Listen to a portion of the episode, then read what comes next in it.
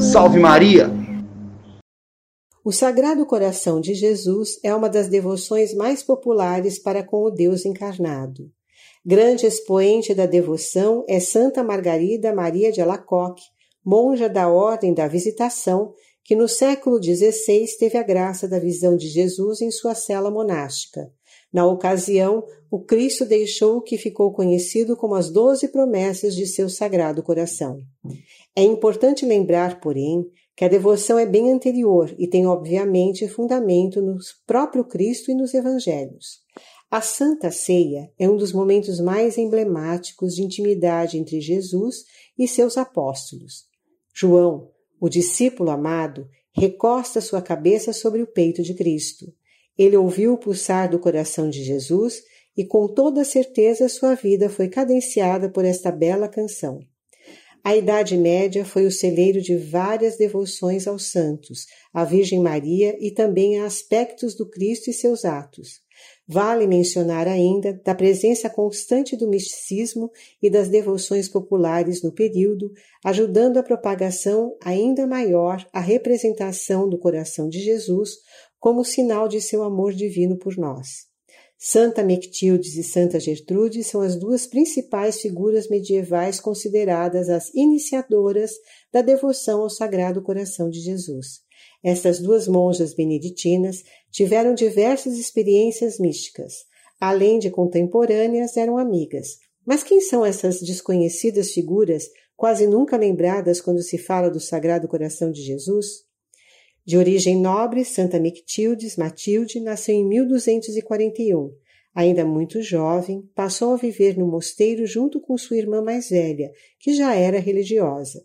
Por se destacar em sua prodigiosa inteligência e criatividade, no mosteiro recebeu a função de cantora do coro, pois possuía uma encantadora voz, recebendo das outras irmãs o carinhoso apelido de Rouxinol de Deus.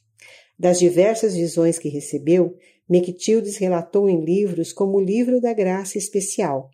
Nos últimos anos de sua vida foi acometida por muitos males, vindo a falecer em 1299.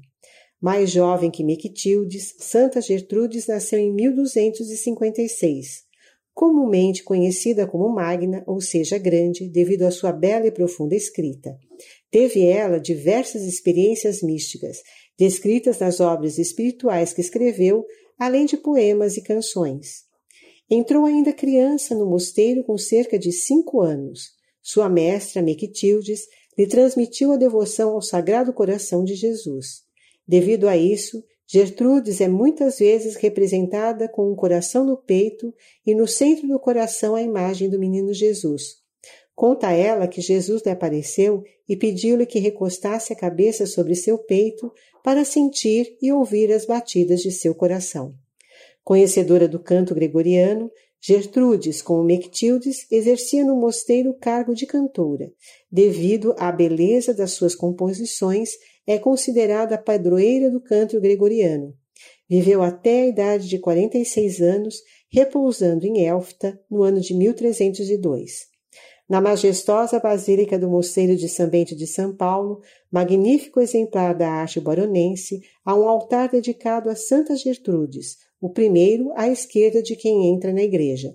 A atual imagem foi produzida especialmente para a nova igreja pelo artista belga Adrien van Emelen, que viveu de 1868 a 1943 e entronizada em 1920. Também a imagem de Santa Mectildes está presente na igreja no altar dedicado ao Sagrado Coração de Jesus. Trata-se de um ex-voto em agradecimento à proteção do mosteiro durante os fatídicos dias da Revolução Tenentista de 1924. Após o conflito, então abade do Miguel Cruz, que viveu de 1864 a 1929, mandou erguer o altar. Ao lado da imagem do Sagrado Coração de Jesus, pode-se ver Santa Mectildes e Santa Margarida Maria de Alacoque.